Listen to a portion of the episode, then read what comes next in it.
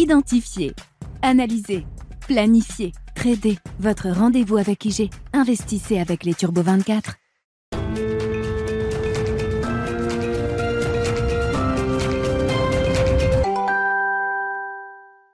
Bienvenue dans Smart Bourse, votre double dose quotidienne de marché en direct sur Bismart. Chaque jour à la mi-journée, 12h30, 13h et en fin d'après-midi, pendant une heure à partir de 17h en direct, rediffusée à 20h sur Bismart TV.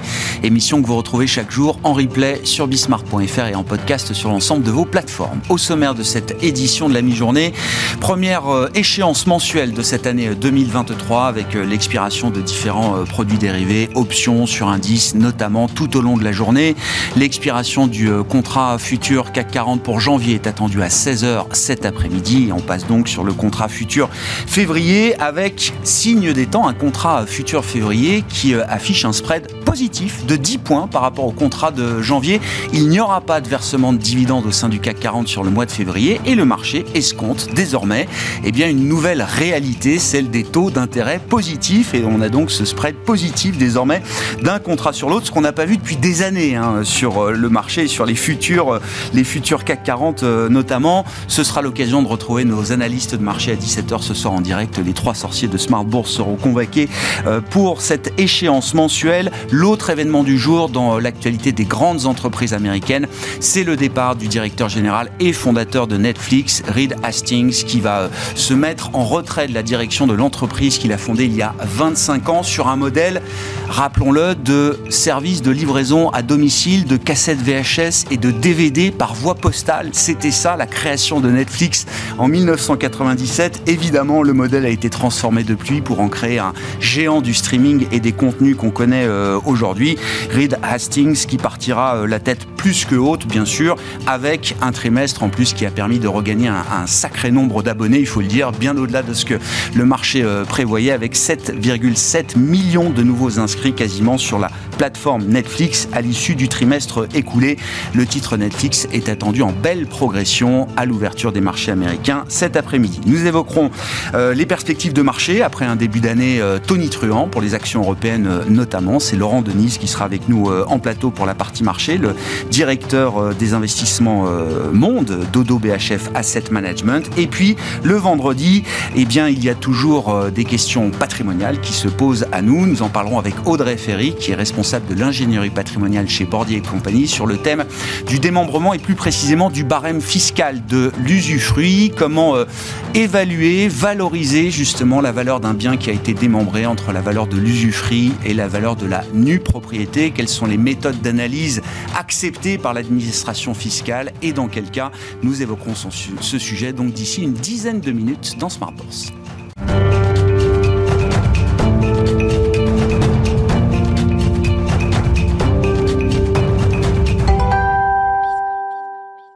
D'abord les perspectives de marché et quelques commentaires euh, sur la situation de marché euh, actuelle qui mérite euh, un peu d'analyse. Laurent Denise est avec nous en plateau, le Global CIO Dodo BHF Asset Management. Bonjour et bienvenue Laurent.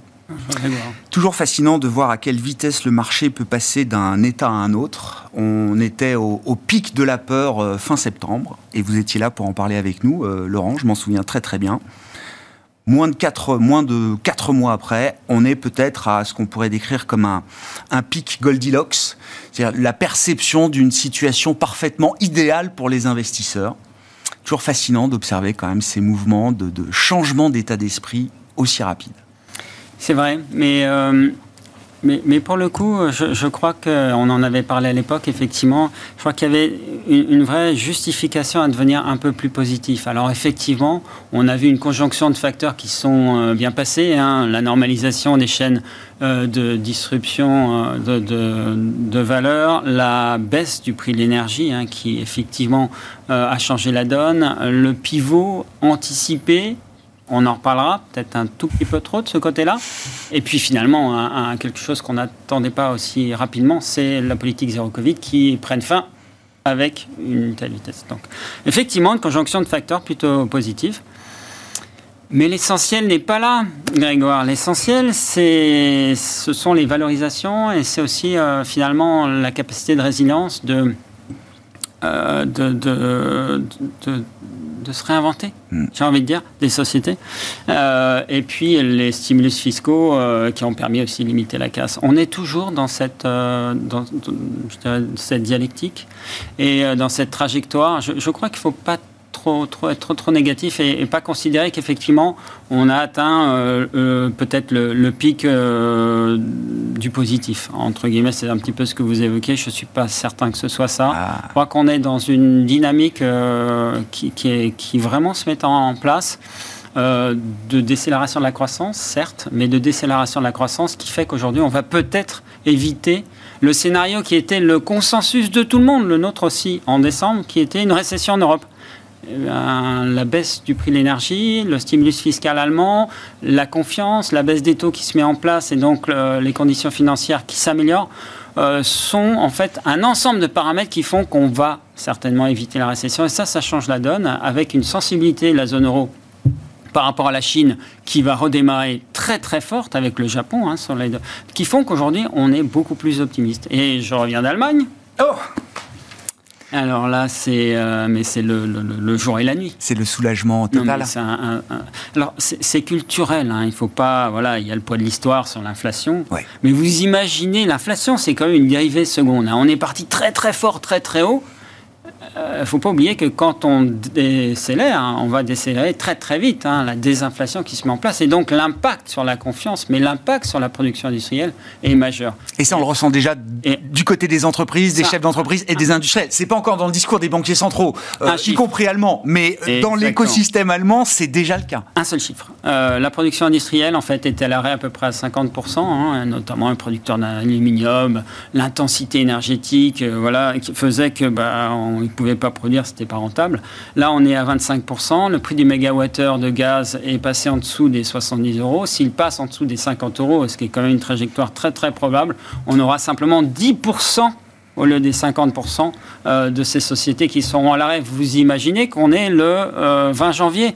Euh, c'est juste le démarrage de l'année. Ça veut dire que ce qui était anticipé comme étant 50% à l'arrêt, ça serait 10% sur la totalité de l'année. Ça change la donne en termes de trajectoire. L'Allemagne non plus en récession. Et vous l'avez entendu, Olaf Scholz aussi, positif à Davos. Hein. je me dis que pour qu'un chancelier, effectivement, ou un décideur politique de ce niveau-là puisse afficher un certain euh, positivisme, on va dire, oui, il faut qu'il y ait quand même de solides garanties euh, derrière quand il engage son capital politique sur euh, l'idée qu'il n'y aura pas de récession en Allemagne. Exactement. Il y a des données haute fréquence qui, commencent à vraiment être positives de ce côté-là. Mm. Alors, je comprends, il ne faut pas abandonner l'idée d'être constructif, Néanmoins, et je prends la référence des actions européennes parce que c'était le sujet qui nous animait notamment fin septembre, Laurent, on a fait les objectifs de l'année. Là, en quelques semaines, euh, je, sur le stock 600, euh, voilà, des objectifs entre 400, 450. On est à plus de 450 euh, points sur le stock 600 en ce, début d'année. L'espérance mathématique de, performance des actions européennes a été consommée de ce point de vue-là. Qu'est-ce qui peut se passer en termes de schéma, en termes de dynamique de marché, partant de ces objectifs déjà atteints en trois semaines? Alors, quand on parle d'espérance, on, parle d'hypothèse, d'accord? Et donc, faut peut-être regarder quelles sont les hypothèses. Donc effectivement, c'était aussi notre scénario, 9-10%, euh, avec un consensus au niveau de la croissance des résultats qui est à peu près de 3%. Juste là encore un chiffre. On était le 30 décembre à zéro. Ça a été révisé non pas à la baisse, mais à la hausse depuis 15 jours. Premier point. Donc admettons qu'on prenne ce 3% effectivement et qu'on estime que la compression des multiples est finie. On était sur des multiples historiques de 14 on va peut-être pas y retourner. N'oublions pas qu'il y a quand même la, guerre en Ukraine. Mais disons 13, effectivement, si on fait les maths, bah, ça fait à peu près 10% de performance. Très bien.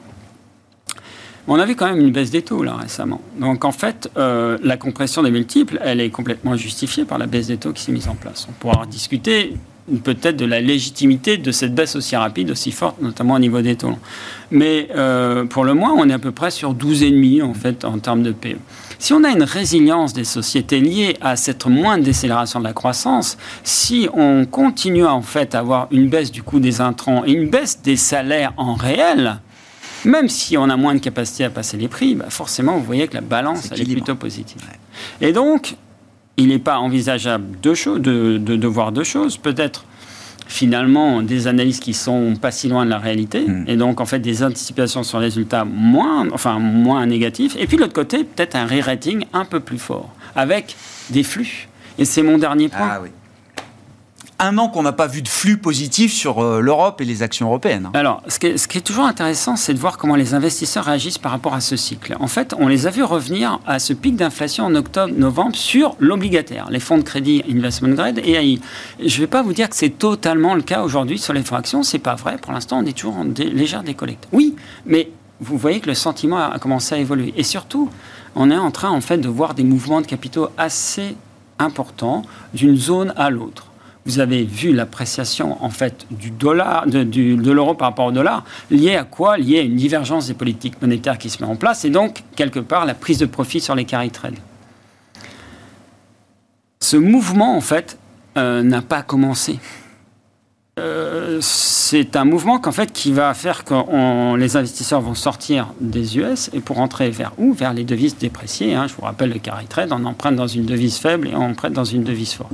Donc vers l'euro, le yuan, la Chine et euh, le Japon. Ce sont trois zones qu'on favorise. Si on commence à avoir ces mouvements de flux qui se mettent en place, là, on peut avoir une certaine exagération. Donc, oui, je vous rejoins sur le fait que l'espérance, effectivement, de rendement est atteinte toutes choses étant égales par ailleurs euh, avec les hypothèses qu'on a évoquées, mais attention quand même à ce phénomène d'exagération lié aussi à la vitesse de changement en termes macroéconomiques et en termes microéconomiques, et c'est important de le dire aussi. On rentre dans une tendance lourde potentiellement de surperformance des zones que vous avez citées, de l'Europe, des émergents à travers la Chine, du Japon euh, peut-être, par rapport au marché américain, marché leader depuis toujours, en tout cas dans le cycle précédent, et encore plus si on regarde le, Nasdaq, il y a un vrai changement de leadership structurel, enfin, qui peut durer encore euh, quelques temps, qui s'est mis en place aujourd'hui. Euh, je, reviens un tout petit peu sur les flux parce que ça me paraît vraiment le paramètre. La, macro, c'est toujours effectivement difficile à, évaluer, puis la micro, on va voir un petit peu quels sont les résultats Q4, vraisemblablement positifs, surtout la guidance peut-être un peu plus faible. Donc, des c'est pas, pas facile à, évaluer. En revanche, il y, a, vraiment le dernier paramètre de l'allocation, sont les flux. Qu'est-ce qui se passe sur les flux? On a vu toute la partie retail, wholesale, les, particuliers finalement mmh. revenir sur les marchés, ce qui explique la belle performance de début d'année. Mais pour les voir euh, tous les jours, les institutionnels français, allemands, européens, minima, voire au Moyen-Orient, ne sont pas revenus du tout. Donc attention là aussi à ce qui peut se mettre en place avec effectivement une sous-pondération sur ces zones Europe et Japon mais manifeste de, cette typologie d'investisseurs qui pourrait en fait euh, là aussi accélérer ces, mouvements. les montants qui sont en jeu et la sous-pondération en fait de ces investisseurs pourraient amener une vraie surperformance de la zone euro et euh, de, des marchés euh, émergents, notamment asiatiques, essentiellement asiatiques, liés à des valorisations aussi favorables. Cette catégorie d'investisseurs institutionnels, effectivement, elle peut mettre du temps à prendre des décisions de, de mouvement ou de changement dans ses allocations d'actifs, mais quand la décision est prise, le programme d'achat est puissant derrière. Exactement, et il est puissant, et il est, il est relativement Et continue, régulier. Exactement. C'est ça. Donc en fait, euh, on n'a pas vu ce démarrage. Donc oui, on peut, euh, voilà, là on est sur des valorisations euh, peut-être un tout petit peu tendues, ça serait effectivement bien de, détendre l'atmosphère, de faire 2-3% en plus bas, mais attention, hein, attention de ne pas être trop baissier dans un environnement qui devient un peu plus constructif, où effectivement on a une désinflation qui se met en place, peut-être une inflation going forward, mais avec un, un taux de chômage relativement faible, la vraie inconnue. Et ça c'est peut-être le paramètre important à surveiller, c'est la consommation aux États-Unis. On est passé d'un taux d'épargne de 30% euh, au pic de la crise euh, à 1% euh, en fait du revenu disponible. On est, mais, mais, mais on est passé de 2,4 trillions de dollars à encore 1,3 trillion de dollars de disponibles. Hmm. on voit que les liquidités, malgré le, le, durcissement des conditions financières, permettent de limiter la casse. Et donc, l'environnement reste quand même assez favorable pour l'investissement sur des valorisations sur ces zones, encore une fois, hein, qui sont assez attractives un mot de, des banques centrales et du match entre les marchés et les banques centrales. Euh, Laurent, fin 2021, le marché commence à envoyer des, signaux d'alerte aux banques centrales. Avec des anticipations d'inflation qui commencent à, partir, le marché du Banque centrale, attention. Vous vous trompez sans doute sur l'évaluation que vous faites de la trajectoire d'inflation. Il faut que vous resserriez, il faut monter les taux. Ça prend quelques mois avant que les banques centrales réagissent. Je parle de la Fed qui monte ses taux pour la première fois en mars 2022, mhm. avec une montée en puissance du régime de, hausse de taux euh, tout au long de l'été. Là, le marché envoie le message inverse aux banques centrales en leur disant c'est bon, job is done. Vous êtes allé suffisamment vite, suffisamment fort il faut que vous arrêtiez et il faut même peut-être que vous commenciez à envisager de réfléchir à baisser vos taux dans les prochains mois ou les prochains euh, trimestres. Qui est-ce qu'on écoute? Là, moi, je ne souscris pas euh, à, cette, euh, ce sentiment des investisseurs hein, qui me paraît un peu trop optimiste. En fait, on, est quand même dans une, dans une thématique inflationniste quand même un peu différente. On a quand même changé de paradigme.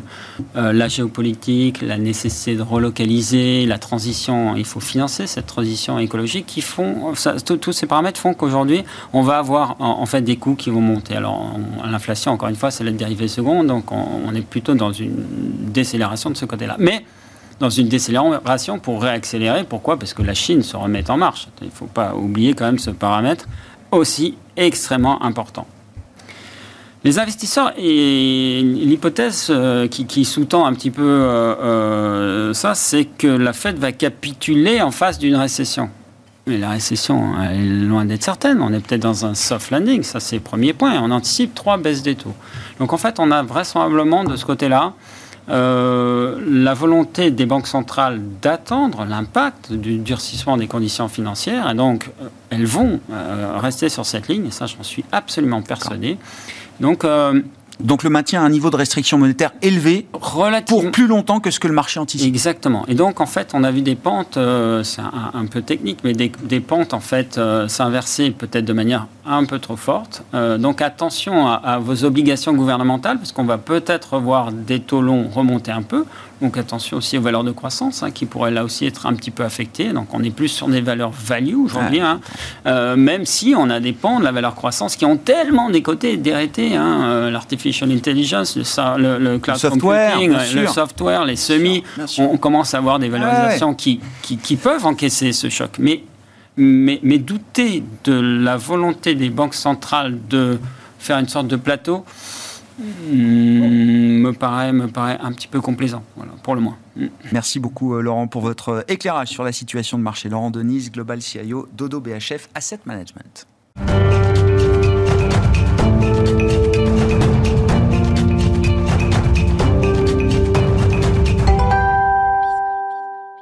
Vendredi, c'est patrimoine. Le sujet du jour, c'est celui du barème fiscal de l'usufruit. Et nous en parlons avec Audrey Ferré, responsable de l'ingénierie patrimoniale chez Bordier et compagnie. Bonjour Audrey. Bonjour Grégoire. Merci beaucoup d'être euh, avec nous.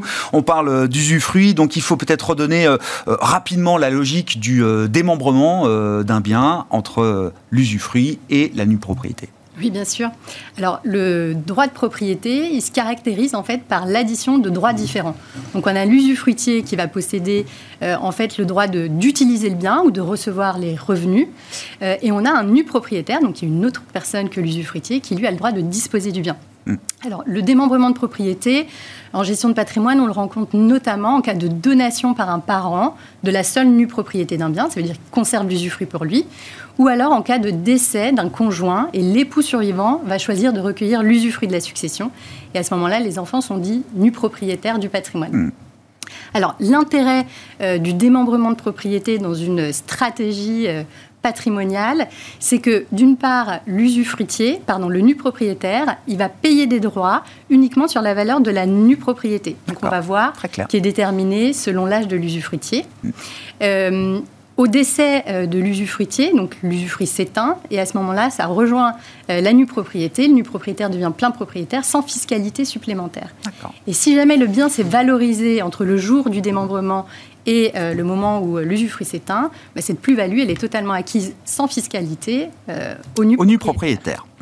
Comment, quelle est la méthode reconnue par l'administration fiscale qui permet justement d'évaluer, de valoriser la part de l'usufruit par rapport à la part de la nue propriété dans euh, un dispositif de démembrement. Voilà, alors c'est ce fameux barème fiscal qu'on va utiliser pour déterminer quelle est la valeur de l'usufruit viager. L'usufruit viager, c'est celui qui va s'éteindre au moment du décès de l'usufruitier. Mhm.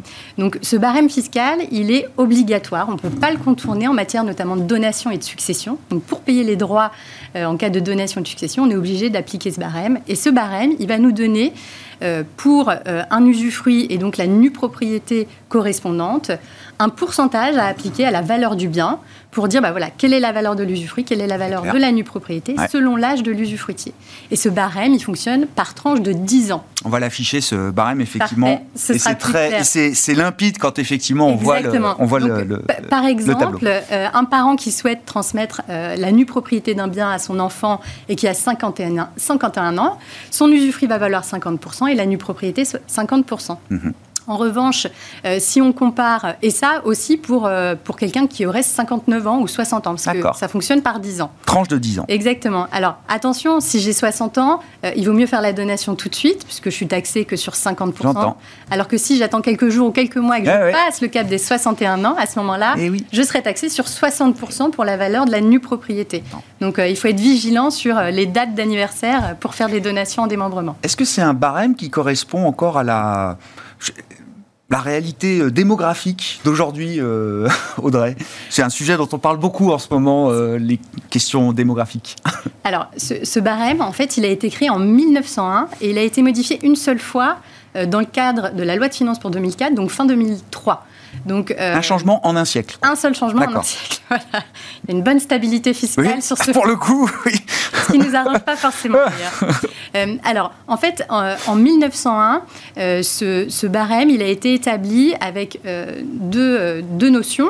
La première, donc des tables de mortalité avec une espérance de vie qui était en 1898, donc pour un homme 46 ans, pour une femme 49 ans, et un taux de rentabilité du bien de 1,5%. Donc en 2004, ça a été beaucoup critiqué. Euh, et donc, euh, on a dit, bah voilà, la situation a changé, euh, on minore la valeur de l'usufruit, on majore la valeur de la nue propriété, donc on fait payer plus de droits de donation mm. qu'on ne devrait. Et donc, il y a eu une réforme dans le cadre de la loi de finances. Et à ce moment-là, on est passé donc sur des tables de mortalité plus récentes, c'est-à-dire 1996-1998, et un taux de rentabilité du bien de 3%. Donc, on a quand même majoré la valeur de, de cet usufruit, et donc on a minoré la valeur de la nue propriété pour correspondre plus à une réalité économique du moment. Hmm. Euh, cette réforme, elle a eu deux conséquences. Donc chaque tranche du barème a été augmentée de 20%. Donc si je prends un exemple, en fait, un usufruitier qui avait 51, 51 ans avant la réforme, son usufruit valait 30% et la nue propriété 70%, alors que maintenant, on le voyait tout à l'heure avec le tableau, euh, l'usufruit vaut 50% ah et la nue propriété 50%. Donc on a gagné 20% sur chaque tranche et on a aussi créé deux nouvelles tranches pour les, les usufruitiers pardon, âgés entre 71 et 80 ans et entre 81 ans D'accord. Ben oui, oui, l'âge de vie, l'espérance de vie est plus de 50 ans, euh, comme il y a euh, un siècle, effectivement. Euh, est-ce que cette modification euh, au tournant des années 2000, euh, comble les, différentes faiblesses qu'on pouvait adresser à ce barème fiscal? Alors, je pense qu'en 2023, on a toujours des critiques qu'on peut apporter à, ce fameux barème fiscal parce que bah, les, choses, les, choses, ont encore évolué. la première, c'est déjà de dire, ça a été modifié il y a 20 ans, donc l'espérance de vie a augmenté depuis. Euh, ce barème, euh, pour l'usufruit viager, il est fondé sur l'espérance de vie d'un homme. Or, désolé, mais les femmes ont une espérance de vie plus élevée. Euh, à titre d'illustration, une femme en 2022 de 65 ans vivra en moyenne jusqu'à 89 ans, alors que pour un homme, en 2022, âgé de 65 ans, il ne vivrait en moyenne que jusqu'à 86 ans. Donc, on n'a pas de distinction homme-femme dans le barème. Donc ça, déjà, c'est un petit, voilà, c'est un inconvénient qu'on pourrait remarquer. Donc, soit faire cette distinction, soit euh, fonder euh, euh, l'espérance de vie retenue dans les calculs de ce barème sur plutôt l'espérance de vie d'une femme plutôt que, que celle d'un homme. Que dit le législateur ou l'administration sur ces critiques qu'on peut encore adresser au barème fiscal? Est-ce qu'on peut attendre d'autres évolutions Une deuxième réforme en un peu plus d'un siècle Est-ce que c'est envisageable? Alors, euh, les, autres critiques qui, ont été faites, c'est euh, d'autre part, en fait, que le rendement du bien n'est pas du tout pris en compte. C'est-à-dire que le, ah. le, bien et une rentabilité de, 10%, 1 ou de 10%, ça change rien. Ce sera la même valeur de l'usufruit. Et aussi, euh, il manque de précision puisque on fonctionne pas avec l'âge précis de l'usufruitier, mais par tranche de 10 ans. Euh, donc, euh, il avait été proposé dans, dans un rapport de 2002 sur les mutations nécessaires des donations et des successions, d'une part de distinguer hommes-femmes, mmh. et en plus de fonctionner par un barème de euh, tous les 5, ans. plutôt que tous les 10 ans, voilà, pour une appréciation un peu plus fine. Alors, aujourd'hui, est-ce que le législateur serait prêt à faire une modification? Je ne pense pas, puisqu'il y a une réponse ministérielle euh, qui est assez récente, de juillet 2019. Donc là, c'est le ministre de l'économie et des finances qui est venu répondre à une question qu'on lui posait justement sur est-il possible de revaloriser euh, ce barème fiscal pour augmenter la valeur de l'usufruit et réduire la valeur de la nue propriété La réponse a été très clairement non. C'est déjà suffisant. Puisque euh, il considère que le mécanisme civil du démembrement de propriété bénéficie déjà d'une fiscalité très avantageuse. Donc, on ne va pas distinguer homme-femme euh, parce qu'il euh, y a d'autres facteurs qui peuvent influer sur l'espérance de vie, notamment le niveau de vie. Mm. Et euh, il explique qu'on a choisi des tranches de 10 ans ben, par souci de simplicité. Est-ce que ce barème est la seule règle applicable? Est-ce qu'il y a d'autres méthodes d'évaluation et, qui sont forcément acceptées par l'administration fiscale? Il s'agit bien de faire les choses dans le bon ordre de ce point de vue-là, Audrey. Alors, l'administration fiscale, elle va imposer ce barème fiscal parce que euh, ça lui permet de calculer l'assiette de ses droits. Donc, elle va l'imposer dans certains cas. Elle l'impose, comme j'ai dit, pour les droits de donation, pour calculer les droits de succession, pour l'IFI également, et puis euh, pour les droits de mutation à titre onéreux, donc c'est en matière de, de vente ou d'apport, et enfin en matière de publicité foncière. Pour le reste, on est libre d'utiliser d'autres méthodes, notamment la méthode dite économique euh, qui va permettre d'être beaucoup plus précise puisqu'on va prendre l'âge euh, de l'usufruitier, sa vraie espérance de vie mhm. et la vraie rentabilité du bien. Donc par exemple, euh, parfois en matière de plus-value immobilière ou alors lorsqu'on va répartir le prix de vente d'un bien par exemple immobilier, entre l'usufruitier et le nu propriétaire, on pourra choisir cette méthode économique qui va permettre d'avantager l'usufruitier, puisqu'il recevra plus qu'avec euh, l'application du barème fiscal. Mais parfois, on a des clients qui vont nous dire bah non, moi je préfère avantager le nu propriétaire, donc tant pis. Euh, oui, ça c'est un choix. oui, c'est un choix, euh, patrimonial. Tout à fait. effectivement. Bon, oui, donc il y a quand même des cas où d'autres méthodes d'évaluation sont non seulement acceptées et plus avantageuse que le barème fiscal, en fonction évidemment du, choix de, celui qui démembre euh, effectivement et de qui il veut avantager dans cette logique de démembrement. Merci beaucoup Audrey pour ce point et cet éclairage euh, très précis, très net sur la question du barème fiscal de l'usufruit. Audrey Ferry qui est avec nous euh, en plateau dans cette demi-heure d'émission, responsable de l'ingénierie patrimoniale de Bordier et compagnie à Paris. Voilà donc pour cette édition Smart Bourse de la mi-journée. On se retrouve à 17h en direct sur Bismart.